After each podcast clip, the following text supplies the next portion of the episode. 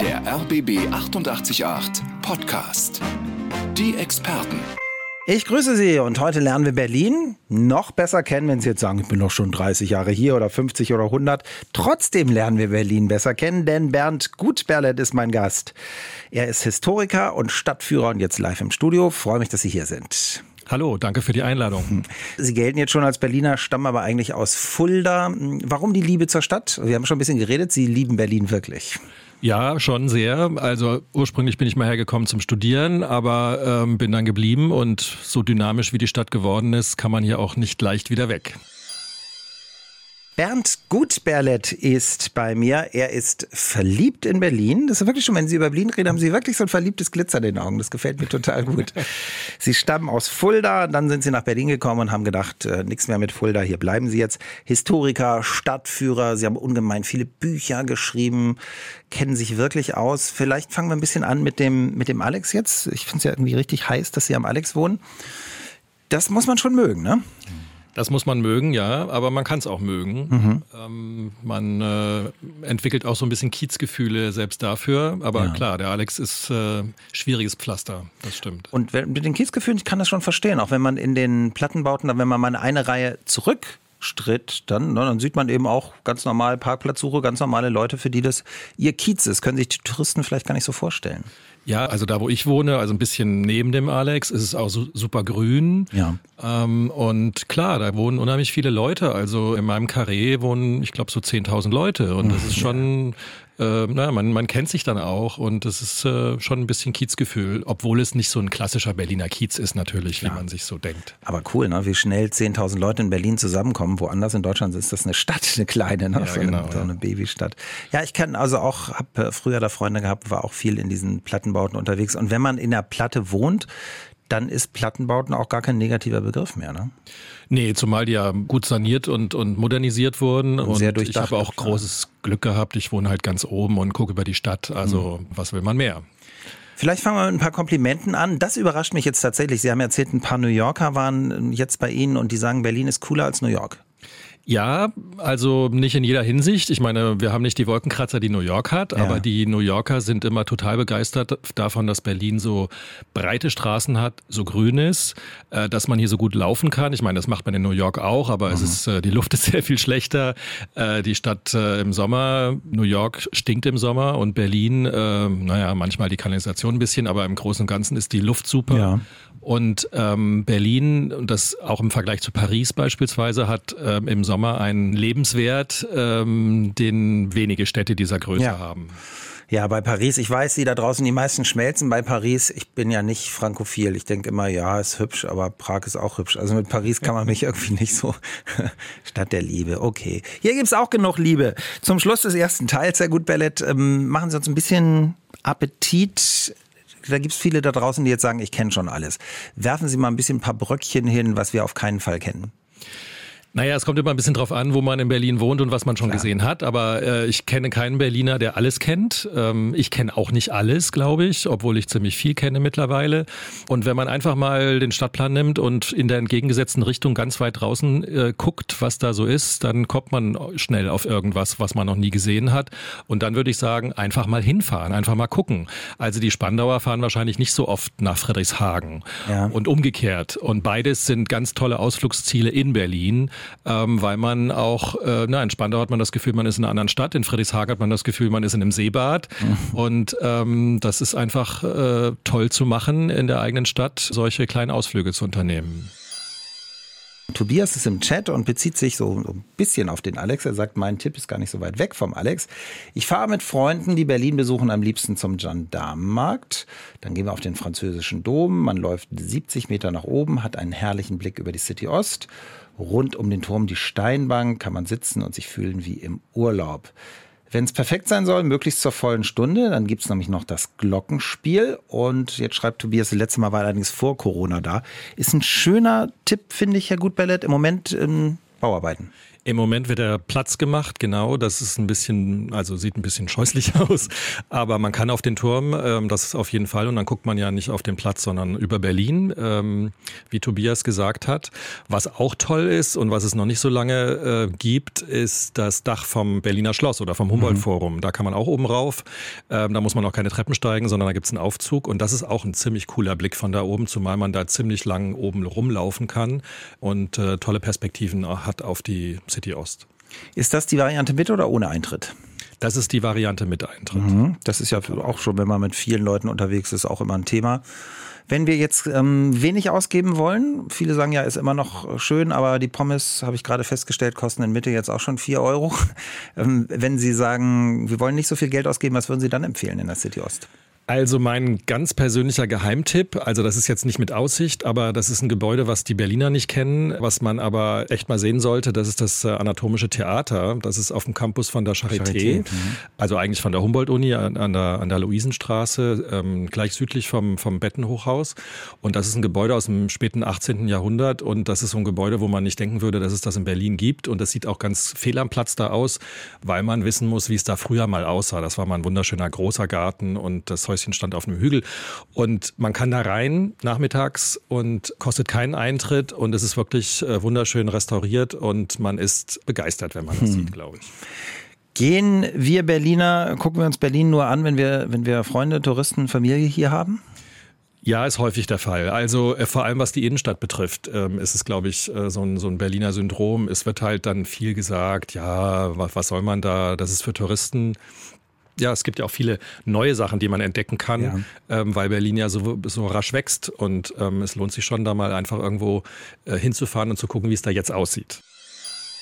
Sie hatten gesagt, Bernd, es ändert sich immer etwas und dann können wir nicht nur mit, mit Touristen, mit Freunden, mit Familie, die uns besucht dahin, sondern wir können auch mal das neue Berlin alleine entdecken. Jetzt vielleicht schon für dieses Wochenende, wird ja nicht so heiß. Was sind die neuen Teile, die wir aber gucken sollten? Also zum Beispiel finde ich sehr interessant, je nachdem, man kann ja selber entscheiden, ob man es gut findet oder nicht, aber sich mal was angucken, wie das ganz neue Stadtviertel Europa City, also nördlich vom äh, Hauptbahnhof. Mhm. Man kann da schön am Kanal entlang laufen. Ähm, die, ich finde die Wasserseite sehr gelungen und dann gibt's da neue Brücken und dann kann man sich eben angucken, wie da ein ganz neues Stadtviertel entsteht und das ist ein ganz neues Stück Berlin. Oder auch äh, rund um die Mercedes-Benz Arena, die stand ja früher mal völlig frei, ja. äh, mittlerweile komplett zugebaut und es ist auch nicht nicht schlecht, da mal durchzulaufen und sich die Häuser anzugucken und überlegen, ja, was an moderner Architektur mag ich, was mag ich nicht. Dann kann man eben auch mitreden mhm. und ähm, kann sagen, ja, manches, was in Berlin entsteht, ist toll und anderes vielleicht nicht so sehr dies um den Bahnhof ist sowieso faszinierend, finde ich. Auch die andere Seite, die Lehrterstraße, ich weiß noch, als ich in Moabit gewohnt habe, die Lehrterstraße war so das totale Niemandsland. Ne? Da gab es einen Bauhof und da konnte man sich alte Türen und alte Fenster noch besorgen. Da stehen überall neue, neue Häuser, jetzt Townhouses und B&B, Scharen von Touristen. Ist wirklich wie eine andere Stadt. Genau, ja. Das ist äh, wirklich enorm, wenn man manchmal in Berlin irgendwo ist und sich erinnert, wie es früher war und sich das auch mal in Erinnerung ruft, wie, äh, wie dynamisch Berlin sich entwickelt hat ähm, seit dem Mauerfall. Nicht immer zum allerbesten, aber ähm, überwiegend finde ich persönlich schon. Früher war Berlin eine Stadt mit schönen Ecken, ansonsten eher hässlich und heute finde ich, ist es genau umgekehrt. Wir sind eine schöne Stadt mit hässlichen Ecken. Das ist schon ein mhm. ziemlicher Unterschied. Kurze Nachfrage zu den Neubauten. Sie haben ja die Neubauten auch da rund um den Bahnhof erwähnt. Ich könnte mir immer ein bisschen mehr Varianz bei den Neubauten vorstellen, weil die alle so ähnlich sind. Wie sehen Sie das? Ja, ja, ja. Deswegen muss man manchmal schon gucken, dass man äh, die schönen Exemplare auch sieht, die es schon gibt. Aber es stimmt, mhm. so im Großen und Ganzen ist das halt Investorenarchitektur. Da geht es um Rendite und, und weniger um, äh, um schöne Häuser. Also das, äh, ja, wenn ich bei mir am Alex aus dem Fenster gucke, ist es leider auch so. Und ähm, das, äh, ja, das ist ein generelles Problem, aber kein Berlin-Problem. Das ist ja. anderswo auch so. Gut, London löst es vielleicht ein bisschen schicker. Bisschen, aber auch nicht überall. Im Chat ist jetzt Andrea. Andrea schreibt, sie ist auch zugezogen, allerdings seit weit über 25 Jahren und sie ist sehr viel interessiert. Und äh, sie sagt, ihre Bekannten sagen immer, du kennst dich besser aus als die, die hier lange gewohnt haben. 100 Jahre Messe hat sie gerade äh, in Planung, will sie geführt werden, hinter die Kulissen schauen, also direkt bei uns hier um die Ecke. Und Tipps von oben auf die Stadt schauen bietet sie Türme, Spandau, Charlottenburg, Teufelsberg natürlich. Kreuzberger Berge, Teufelsberg habe ich schon gesagt, was noch? Humboldt-Hain Gebäude, Terrasse Neues Stadtschloss. Das hat hier unser Experte schon gesagt. Panoramapunkt am Potsdamer Platz. Ja, einiges kostet Eintritt, aber Andrea hat Verständnis muss ja auch erhalten werden. So, Museum am Sonntag ist auch mal gratis, Tag des Denkmals und morgen auch interessant fährt sie ins buddhistische Haus im Norden der Stadt. Ja, wenn man da ist, denkt man auch nicht mal, dass man in Berlin ist, ne, im buddhistischen Haus. Ja, oder überhaupt, wenn man da im Norden von Berlin ist, weil man äh, ja nur ein Stückchen weiter kommt man schon nach ähm, auf die Dörfer und ähm, und kann durch äh, Natur laufen, da wo früher mal die Grenze war und ähm, ja, man hat das Gefühl, man ist weit, weit, weit draußen, mhm. aber es gehört noch zu Berlin. Sowieso eine lustige Ecke, weil man äh, durch Berlin fährt, dann ist plötzlich Berlin zu Ende und dann fährt man wieder rein. Also die Straße ähm, ändert sich einmal, da schwappt so ein bisschen Brandenburg schon rein. Ich fahre da öfter, weil ich nach Lenitz dann rausfahre. Genau, ja, das ist die Strecke. Und das, was Andrea jetzt hier beschrieben hat, Andrea ist eine Berlinerin, die sich Berlin ungemein intensiv anguckt. Ist das repräsentativ? Für Zugezogene, dass sie so viel angucken, äh, auf jeden Fall. Ähm, die sind oft ein bisschen interessierter als die gebürtigen Berliner, die immer doch manchmal so vermitteln, sie kennen ja schon alles. Also zum Beispiel, was, äh, was Andrea hier schreibt, auch äh, das Dach vom Futurium, also neben dem Hauptbahnhof, äh, ist ja auch ein interessantes Museum oder interessante Ausstellung dort und da kann man zum Beispiel auch kostenlos oben aufs Dach und hat eben wieder einen ganz anderen Blick auf die Stadt eben vom Regierungsviertel aus. Das ist so ähnlich wie vom, vom, von der Reichstagskuppel aus, in die man ja schlecht reinkommt, weil man sich immer so früh anmelden muss. Ja. Habe ich aber vor einer Weile auch nur durch Touristen. Ne? Der Freund meiner Großen hat gesagt, er will das mal sehen, sonst wäre ich auch gar nicht drauf gekommen. Aber ist schon auch schön, wenn man sich da so hochschlängelt. Ja. Oh ja, oh ja, das ist, ähm, da kann man auch ein bisschen stolz sein darauf, äh, was aus Berlin geworden ist. Also ähm, ich muss persönlich sagen, ich fand früher, also noch zu Mauerzeiten, das Reichstagsgebäude immer so einen scheußlichen grauen Kasten. Mhm. Da stand so in einem, äh, im Nichts eigentlich. Ja.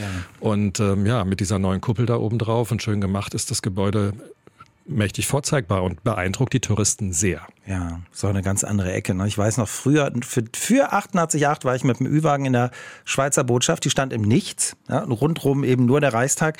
Und der damalige Botschafter, das war damals noch ein Gesandter, glaube ich, die hatte so einen tollen Jagdhund, der da rumtollte. Heute überall Straßen, die Botschaft war doppelt und man denkt, man ist in einer anderen Stadt schon irre. Ja, genau, ja, hat sich sehr, sehr verändert. Wir waren jetzt viel im Ostteil unterwegs. Die Touristen, ist mein Eindruck, interessieren sich natürlich auch sehr für den Ostteil. Ich bin ja nach wie vor noch ein Fan ähm, vom Kudamm, der alten City West. Ich habe den Eindruck, da ist auch wieder viel los. Wie sehen Sie das als Profi? Ja, da ist äh, viel los, also nicht nur Shopping. Ähm, und ähm, City West hat eben auch ganz viel zu bieten, äh, wenn man einfach ein bisschen naja, nicht nur am Kudamm rumläuft, sondern mhm. die Seitenstraßen und dann noch ein bisschen weiter Richtung, äh, Richtung Schloss Charlottenburg und in die kleinen Straßen, dann äh, ist es auch sehr abwechslungsreich, ja. Wie viele Wohnungen haben Sie gehabt in Berlin? Oh, ähm, ich glaube acht oder neun. Ah. Über die, Z nee, mehr wahrscheinlich. Ich wollte gerade sagen, Als Gewinner. Student. Ich hatte zwölf und bin jetzt seit 24 Jahren am selben Ort. Aber vorher hatte ich zwölf. Da bin ich so oft umgezogen, dass ich auf Studentenpartys fragen musste, wo sind nochmal meine Möbel eingelagert? Bei dir oder bei dir? Das war grauenhaft. Und niemand wollte mehr helfen. Mit dem, ja, komischerweise habe ich immer noch Leute gefunden. Ja. Mhm. Das ist ein weites Feld. Wir kommen jetzt wieder in den Chat. Und im Chat ist Nora. Und Nora schreibt, mir fallen zwei tolle, wilde kleine Cafés ein, ganz im Grün. Das ist eine tolle Formulierung, Nora. Tolle, wilde kleine Cafés, das gefällt mir. Das Café Eule im Park am Gleisdreieck und das Laags im Volkspark Schöneberg. Einfach so Stühle, Tische, Palettenmöbel mitten zwischen die Sträucher geworfen. So grün, so herrlich und mitten in der City. Das ist ein bisschen das, was die New Yorker auch meinen, oder? Dass es hier noch so ein bisschen spezieller ist? Genau, also dass es so äh, eben immer noch Ecken gibt, die so gar nicht durchkommerzialisiert sind. Und ähm, ja, der, der Park am Gleisdreieck, ähm, die New Yorker vergleichen das immer mit dieser berühmten Highline in New York, aber das ist überhaupt kein Vergleich, weil die ist eng und ähm, zwar spektakulär irgendwie, aber man läuft da im Pulk durch und Park am Gleisdreieck ist ein riesiger Park und das ist äh, einer der schönsten, finde ich, der Stadt. Und ja, den gibt's eben auch noch nicht so wahnsinnig lange. Genau, einer der neuesten und kennen den schon alle. Also von der S-Bahn kann man ihn ja auch sehen, selbst wenn man ihn noch nicht genau. durchstreift hat. Ja, und, und man kann äh, vom, vom Potsdamer Platz bis äh, Südkreuz laufen. Mhm. Es ist kein Stück langweilig. Man sieht noch so alte Überbleibsel der Bahnanlagen dort, weil die ja mal zu den Bahnhöfen führten. Und das ist ja ein Traum, ein, mhm. ein echter Traum. Wunderschön gemacht. Vergangenes Wochenende, beide Mädchen waren zu Hause, haben wir auch mal die Sachen gemacht, die wir lange nicht gemacht haben in der alten Nationalgalerie, die tolle Sezessionsausstellung, wirklich, wirklich toll. Allerdings auch steht man mit hunderten Touristen in der Schlange und da war es noch sehr heiß und dann abends Montbijou Theater ist auch sehr schön, allerdings sehr voll, werden viele weggeschickt. Und da habe ich noch versucht, meinen Töchtern zu erzählen, jetzt die Oranienburger Straße komplett ja durchkommerzialisiert und so um die Mauerfallzeit weiß ich noch, da war ich da in Bars und Kneipen, die gar keine waren. Es waren so Keller, unten standen Kerzen und wenn man mal musste, haben die gesagt, ja, geh, so ein Teppich dahinter und dann sollte man in irgendwelche Dosen pinkeln. Entschuldigung, falls sie jetzt noch brunchen oder so, aber so war das damals. Ich gedacht, was soll das denn? Aber so ging eben nicht anders nach dem Bier trinken. Heute undenkbar, damals Gesundheitsamt und so gab es einfach gar nicht. Da bin ich tatsächlich manchmal ein bisschen wehmütig. Ich denke, das kommt nicht wieder, ist vielleicht auch ganz gut so. Jetzt gehen wir nach Hohenschönhausen und das lieben Sie sehr. Warum?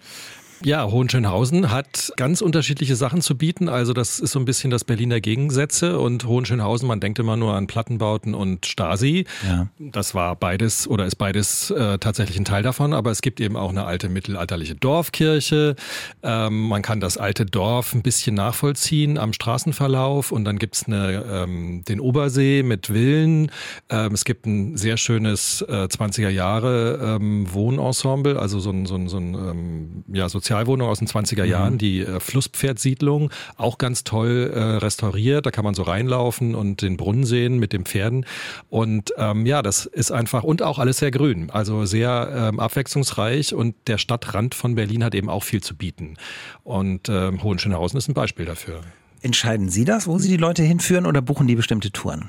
Das kommt drauf an. Manche Leute wollen sich so überraschen lassen und sagen, oh, wir würden gerne irgendwie was, ja, an der Peripherie, irgendwas Besonderes, wo man sonst nicht hinkommt, machen. Und andere Leute buchen dann ganz konkret, weil sie irgendwo gerne mal hinwollen, ja. Lieblingstour Ihrerseits, gibt's die? Ja, Hohenschönhausen ist schon so eine, aber das äh, ja, ist halt ein bisschen weit draußen. Ähm, ich mache sehr gerne Touren in Grunewald, Villenkolonie Grunewald oder in Dahlem. Mhm. Ähm, auch sehr abwechslungsreich und sehr, ähm, ja, ich mag alte Häuser und äh, ich mag gerne Geschichten zu alten Häusern erzählen. Und äh, Dahlem, dann gucken Sie auch bei mir vorbei, Lichterfelde West, also direkt um die Ecke, da gibt es auch ein bisschen die alten Burgen. Genau, da gibt es äh, sehr schöne Villen, vor allem die Burgenvillen von, von Lilienthal, ja, das ist, äh, ähm, und auch noch einige andere sehr, sehr schöne Häuser. Also da ähm, lässt sich auch unheimlich viel zeigen. Und diese Villenkolonien sind eben auch interessant, weil man dann auch ein bisschen was erklären kann, wie sich Berlin in, in, im 19. Jahrhundert verändert hat. Bernd Gutberlet ist unser Experte heute auf RBB 888. Er ist Historiker, Stadtführer, er liebt Berlin, er schreibt auch Berlin Bücher, aber nur im Winter. Und die Bücher schreibt er in seiner Wohnung am Alex mit Blick auf die Karl-Marx-Allee. Das ist schon, finden viele, glaube ich, sehr beneidenswert. Ja, ist nicht schlecht. Mhm. Jetzt gucken wir aber, wir waren jetzt viel im Osten der Stadt, wir gucken jetzt in den Westen, Wildenviertel. Fangen wir an in Lichterfelde West und gehen dann nach Dahlem. Also die, die das in Lichterfelde West kennen, es gibt eben Burgen, die Lilienthal-Burgen, war aber nicht der Flug Lilienthal, war der Bruder, ne? Den genau, das war der Bruder, ja. Und die sehen wirklich aus wie Burgen. Als ich die das erste Mal gesehen habe, habe ich gedacht, kann nicht wahr sein, aber sie stehen da. Ja, und die waren damals vergleichsweise billig. Ähm, das ist nämlich sehr effektiv gebaut worden und all diese Burgen, Eigenschaften, die die Häuser haben, die haben auch bauliche Eigen, also baulichen Zweck. Mhm. Ähm, da gibt's äh, Luftheizungen, also Wandheizungen mit, mit Luftkanälen und die werden dann über die Zinnen abgeleitet nach draußen. Und diese äh, Zugbrücken, die man da sieht, die sind auch deshalb da, damit die Keller belichtet werden, damit man da Schlafzimmer haben kann. Also das sollte extrem äh, erschwinglich sein, weil Lichterfelde West ist eine Villenkolonie für den Mittelstand gewesen. Mhm. Die ist ja auch schon, darüber weiß ich jetzt ein bisschen was, weil ich eben da wohne. Ne? Mhm. ich weiß, dass ein Hamburger, der für Planten und Blumen irgendwie mit, mit Pflanzen zu tun hatte, dass er auch gesagt hat, Lichterfelde West, da müsst ihr, ja, also müssen wir schöne Bäume, schöne Pflanzen, Gärten sind ein ganz großes Thema. Und er hat irgendwie dem Kaiser diesen Bahnhof aus den Rippen geleiert, weil er gesagt hat, er baut dann auch was.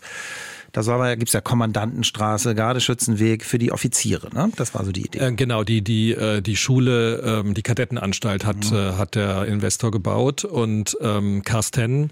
Und ähm, der hat sich damit komplett überhoben. Ähm, für die Bahnhöfe musste er garantieren, dass da auch so und so viel passiert, ähm, also um die Bahnbahn überhaupt erhalten zu lassen. Und ähm, der hat sich derart übernommen, dass er am Ende bankrott war, leider. Hm. Aber sein, sein Kind äh, Lichterfelde West äh, ist dann danach aufgeblüht. Das trotzdem. hat er gut gemacht. Dann gehen wir jetzt, also Luftlinie ist es ja nicht weit, gehen wir weiter nach Dahlem, ist aber noch mal ein Schlag teurer. Was führen Sie da?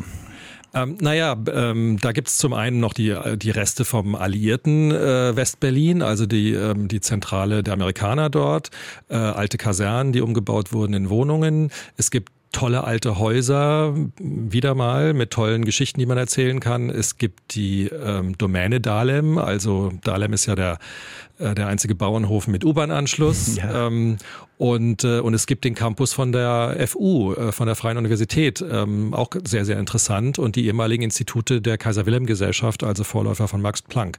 Ähm, und da kann man unheimlich viel erzählen. Und es ist super spannend und super schön grün. Mhm. Und äh, jetzt da, wo früher an der Claire deutsch-amerikanisches Volksfest war, so jetzt mit den Neubauten, gefällt es Ihnen, gefällt es Ihnen nicht? So eine neue ja, die Neubauten finde ich nicht so ganz gelungen, ja. ehrlich gesagt bin gerade am Waldfriedhof da vorbeigefahren, da wurde ja angeblich die Löwin gesichtet, aber wie wir jetzt wissen, war sie da auch nicht. Klar gibt's auch äh, Villenviertel im Ostteil, vielleicht noch einen Satz dazu, Karlshorst, äh, was fällt Ihnen noch ein? Ähm, auch äh, Pankow natürlich. Schon, genau, Pankow. Äh, Majakowskiring sollte mal ein richtig großes Villenviertel werden. Ähm, das ist nie so, hat nie so richtig geklappt. Aber ja, Karlshorst, äh, Hohenschönhausen da am Obersee ist mhm. auch eine kleine Villenkolonie. Ähm, aber im Großen und Ganzen sind die eher in Richtung Westen, weil da eben die Luft besser war zur Zeit der Industrialisierung und deshalb äh, das auch interessanter war für die wohlhabenderen Leute, sich da anzusiedeln.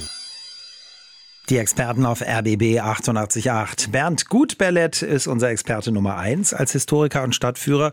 Und Sie da draußen sind die Zusatzexperten und Sie sind im Chat. Und jetzt, jetzt gibt's ein Lob für uns hier. Das finde ich mal lieb. Von B. Dankeschön an B. Ich finde es immer wieder genial, wenn sich zwei Zugezogene über Berlin unterhalten. Das sind wir im Studio hier. Aber ihr macht es gut und tatsächlich hat man manchmal den Eindruck, diese Leute interessieren sich mehr für die Stadt als die Eingeborenen. Ist mir andersrum bei anderen Besuchen in anderen Städten auch schon aufgefallen. Und jetzt gibt es noch einen schönen Hinweis, was immer interessant ist, sind Besuche auf Friedhöfen, zum Beispiel natürlich an der Chausseestraße, aber auch in Pankow. Da gibt es ja gleich mehrere Friedhöfe, super. Und gerade der an der Chausseestraße ist ja auch wirklich ein, ja, so ein bisschen ein magischer Ort und Einschusslöcher sieht man noch in manchen Grabsteinen. Sie hatten auch eine, eine Pandemie, eine Seuchenführung, da hat er auch eine Rolle gespielt. Ähm, genau, weil ähm, einige berühmtere Seuchenopfer, wie zum Beispiel der Philosoph Hegel, der an der Cholera gestorben ist, ähm, 1831, der ist da begraben und ähm, gleich neben ihm noch ein anderer, der am Fleckfieber gestorben ist. Da kann man eben auch ein bisschen Geschichte erklären, aber der ist auch kunsthistorisch äh, toll, der Friedhof und ähm, außerdem läuft man da so rum und, und sieht lauter Namen, die man kennt, weil da ja. viele Promis begraben wurden die ähm, kann ich verstehen, dass die Seuchenführung im Moment ist vielleicht jetzt, wo wir die Nase voll haben von Corona, ist gerade nicht so nachgefragt. Im Moment nicht so sehr. Aber während Corona, also so zwischen den Lockdowns, war das sehr nachgefragt, weil es ist sehr spannend und es äh, ist auch sehr beruhigend, wenn man äh, ein bisschen was über die Geschichte weiß, weil es uns mit Corona trotz allem sehr viel besser erging als äh, früher während der Pest oder, oder während der Cholera, weil es damals so lange gedauert hat, bis, ähm, bis man überhaupt feststellte, was man dagegen ja. tun kann.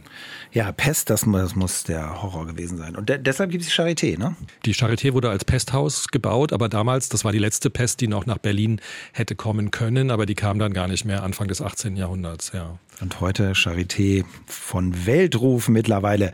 Äh, einmal noch Friedhof, der, der Selbstmörder-Friedhof Grunewald, da, da führen Sie auch Menschen hin? Ja, das ist immer ein bisschen abseits, da gehe ich dann lieber alleine hin, aber der ist wirklich, ja, der ist, das ist so ein Kleinod, weil der mitten im Grunewald liegt. Und ähm, man den da gar nicht erwartet. Und ähm, da, ja, da liegt zum Beispiel die berühmte äh, New Wave-Ikone Nico begraben und ähm, ja, einige andere Leute auch. Und ähm, das ist halt sehr besonders, weil ein Friedhof mitten im Wald. Jüdische Friedhöfe sollten wir vielleicht noch erwähnen, denn da haben wir ja leider eine schreckliche Geschichte hier. Umso wichtiger, dass es noch einige gibt. Das hat immer noch so ja, eine, eine, eine ganz besondere Melancholie, oder? Ja, der ähm, an der Schönhauser Allee ist, ist äh, sehr stimmungsvoll und ähm, er erzählt auch ganz viel über jüdische Geschichte in Deutschland, ähm, allein wenn man da so äh, rumläuft. Und ganz besonders äh, toll finde ich den in Weißensee. Ähm, das ist ja auch der größte. Der ist so ein bisschen wieder zu Leben gekommen, wenn man das so sagen mhm. kann, ähm, durch die viele jüdische Zuwanderung, die wir in Berlin wieder haben. Und da ist wieder was zu spüren, ähm, dass äh, der Friedhof weiter gebraucht wird.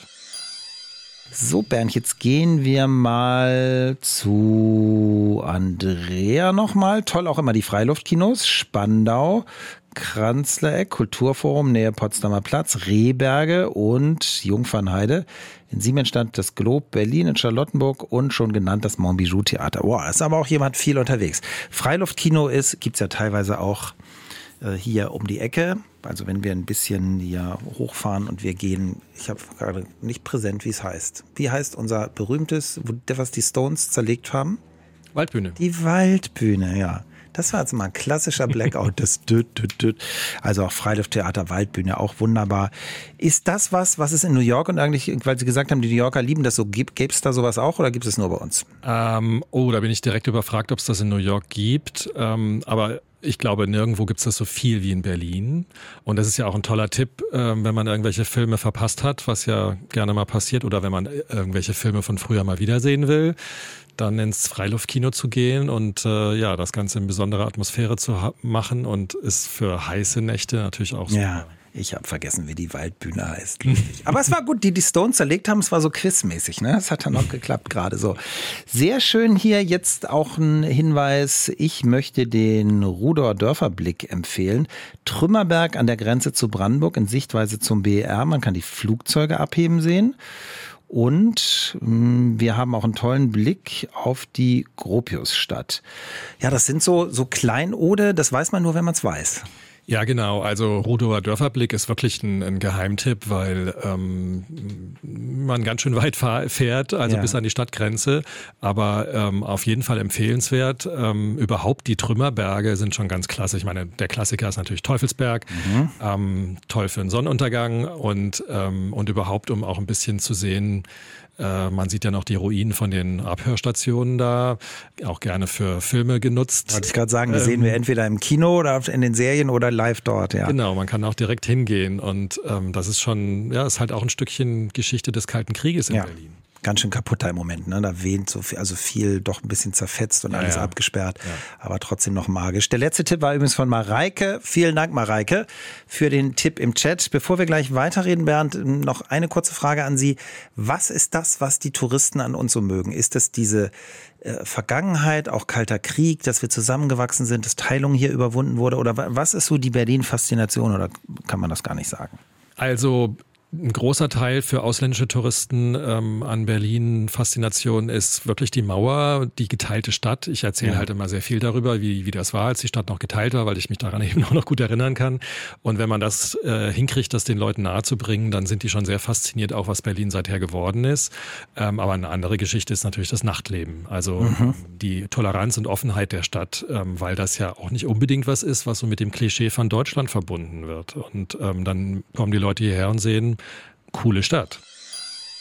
Ich habe mein Trauma überwunden jetzt, dass mir gerade Waldbühne nicht eingefallen ist. Und es hat nämlich auch sein Gutes, weil Leonie gerade geschrieben hat, mein Tipp für eure schöne Sendung, das äh, Morellental hinter der Waldbühne. Da kommt sie nochmal wildromantisch, sehr ursprünglich, abwechslungsreich, politisches Mahnmal, weil in der Schlucht kurz vor Ende des Zweiten Weltkriegs Deserteure erschossen wurden unbedingt mal hingehen. Und da hat unser Experte von heute, nämlich Bernd Gutberlet, Sie haben gleich genickt. Ja, das ist, das ist wirklich toll. Außerdem kann man, ähm, also es ist wirklich sehr ursprünglich äh, und so ein bisschen versteckt. Ähm, und man kann auch ein bisschen nachvollziehen, dass der Grunewald einfach mal viel größer war früher. Der reichte bis, äh, bis zum Olympiastadion. Mhm. Ähm, äh, bevor dann da alles so nach und nach entwickelt wurde. Und das ist so ein Rest davon, diese Morellenschlucht. Jetzt gehen wir zu Ihrem Lieblingsort, das Tempelhofer Feld. Ja, das ist mein Lieblingsort. Das ist zwar jetzt nicht so super überraschend, aber ähm, ja, auch sowas, was andere Städte halt nicht haben. Ich versuche immer alle Touristen dahin zu bringen.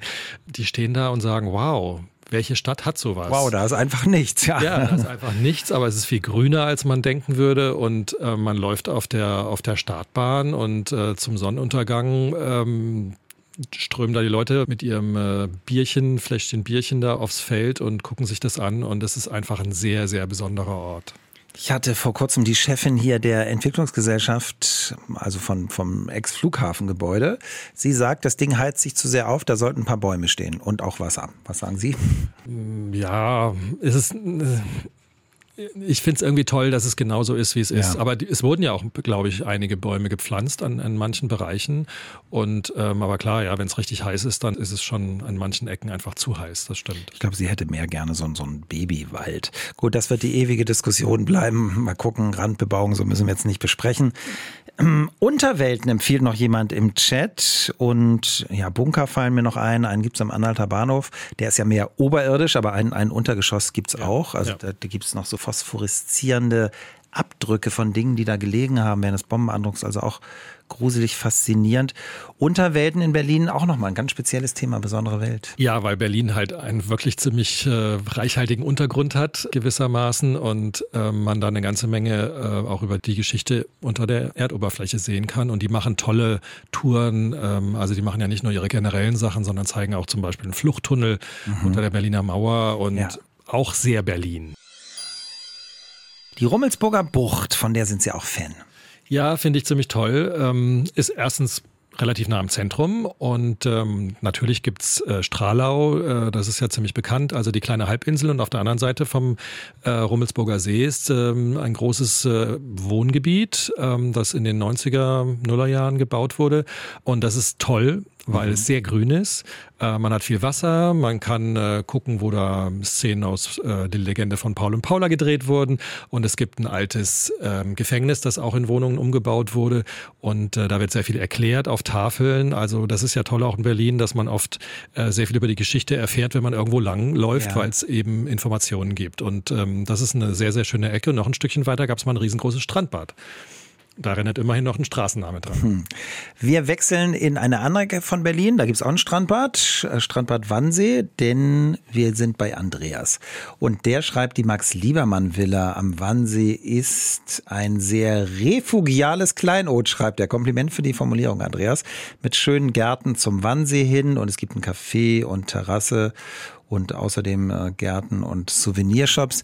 Ja, Liebermann Villa, also gerade im Moment, ich habe ja schon gesagt, Sezessionsausstellung ganz toll, gerade in der alten Nationalgalerie in Mitte und da ist Liebermann für, für Berlin eben die Ikone. Das ist, weiß ich, ist es bei Touristen eigentlich so bekannt, die Liebermann Villa? Also Liebermann ist, ist durchaus ein Begriff, also bei den kunstinteressierten äh, mhm. Touristen. Und ähm, ich bin da auch schon häufiger gewesen, zumal man das verbinden kann mit dem mit der äh, Wannsee Villa, also Haus am Wannsee, ähm, wegen der Wannsee-Konferenz. Und ähm, ja, dieser, dieser Garten ist toll. Also diese Villa, die wieder so hergestellt wurde, wie wie es zu Liebermanns mhm. Zeiten war. Also ich finde es toll, wenn man da ein bisschen sitzt und sich den Garten auf sich wirken lässt und dann später die Bilder von Liebermann in der alten Nationalgalerie sich anguckt äh, mit den Bildern aus dem Garten, in dem man gerade gewesen ja. ist. Lustig, ne? Und so viele Jahrzehnte dazwischen und trotzdem ja, ja. denkt man so, ja, das kenne ich. Bernd Gutberlet führt Menschen aus aller Welt, auch New Yorker, die sagen, bei euch ist es viel schöner. Ich glaube, das macht viele von uns immer ganz schön glücklich. Es gefällt mir, dass Sie das so betonen. Vielleicht äh, für uns, die wir hier leben, noch am Wochenende, was würden Sie uns empfehlen? Ja, der Klassiker wäre mal wieder zum Wannsee fahren und ähm, vielleicht äh, nach Nikolskö zu der Kirche dort, äh, St. Peter und Paul und nebenan, nebendran äh, was leckeres Essen im Blockhaus oder auf die Pfaueninsel, mhm. auch ein Klassiker, aber immer wieder ganz, ganz toll. Ähm, war ja so ein Refugium von einem der Könige, äh, um seine Geliebte dort zu treffen. Ist äh, ein wirklich sehr, sehr romantisches Stück Berlin.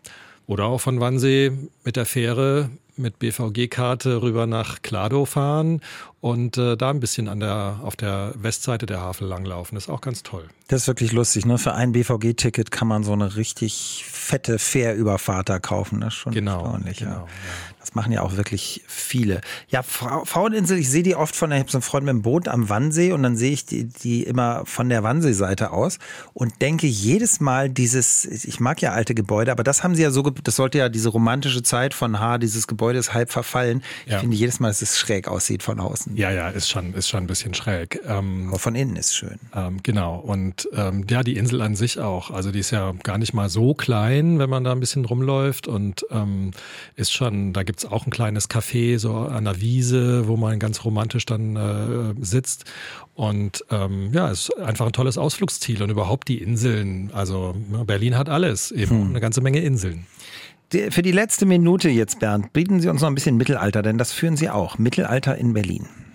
Ja, da gibt's natürlich äh, zum einen ein bisschen was in, in Mitte, also da, wo Berlin äh, ur ursprünglich mal entstanden ist, also die, die ein Stück der alten Stadtmauer aus dem Mittelalter ähm, und äh, die Nikolaikirche, Nikolaiviertel, was ja nicht ganz echt ist, weil es wieder aufgebaut wurde, mhm. aber schon einen ganz guten Eindruck gibt. Aber was eben auch toll ist in Berlin, sind all diese mittelalterlichen Dorfkirchen, die es überall noch gibt, ähm, wo man dann eben ja daran auch äh, nachvollziehen kann, wie groß Berlin ist und wie weit draußen äh, früher die Dörfer eben waren und das kleine Städtchen Berlin war halt äh, ja wirklich winzig mhm. im, äh, im Vergleich zu heute. War schön, dass Sie da waren und jetzt fahren Sie schon wieder zu Ihrem Obergeschoss am Alex, ja? Ja, wäre so, wär so der Plan, ja. Sagt man da eigentlich auch Dachgeschoss, also bei, bei einem Plattenbau oder ist es dann einfach die obere Etage? Dachgeschoss sagt man, glaube ich, nicht. Das ich sagt man nur nicht, bei ausgebauten Dächern, ne? Ja, Sie Jedenfalls wohnen einfach ganz, ganz oben. oben. Ja. Luftschloss. Sehr gut. Ab ins Luftschloss am Alex. Bernd Gutballett war unser Experte heute. War toll, dass Sie da waren. Vielen Dank. Danke, dass ich da sein durfte. Das war der RBB 888 Podcast Die Experten.